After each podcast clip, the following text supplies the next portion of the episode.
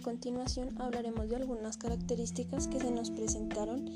en las lecturas Las vicisitudes del derecho administrativo y sus desafíos en el siglo XXI y de la lectura La huida de la administración hacia el derecho privado. En el caso de las vicisitudes del derecho administrativo y sus desafíos en el siglo XXI, nos da a conocer que a partir del triunfo de la Revolución Francesa se inició una etapa de desarrollo para el derecho administrativo ya que se encuentra que es necesario un régimen jurídico que regule el Estado y sus actividades. Por ende, en Francia se crea una regulación denominada administración juez, el cual está caracterizado porque era juez y parte, es decir, que las controversias debían presentarse ante dicha administración y asimismo era este quien las debía resolver. De tal forma que se identifica el siglo XIX se enfrentan a dificultades en el desarrollo de las actuaciones de la administración pública. Es así que nace un Estado intervencionista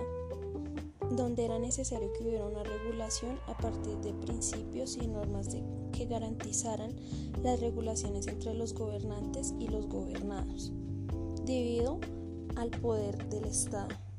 Es así como a partir del neoliberalismo se genera una reducción en la administración del Estado debido a que algunas actividades de este pasaron a ser manejadas por particulares, siendo así necesaria una constitucionalización del derecho que generaba que cualquier problema jurídico, por pequeño que fuera, debía ser analizado directamente con principios constitucionales lo que conllevó también en pensar en un derecho comunitario, el cual debía ampliar el campo de acción donde se debía tener en cuenta una administración internacional donde no se pensara solo en el derecho interno.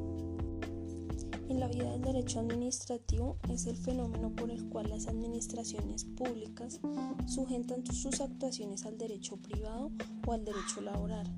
adoptando personificaciones jurídico-privadas, alejándose de los controles y garantías del procedimiento administrativo, todo ello para lograr una mayor flexibilidad en sus actuaciones.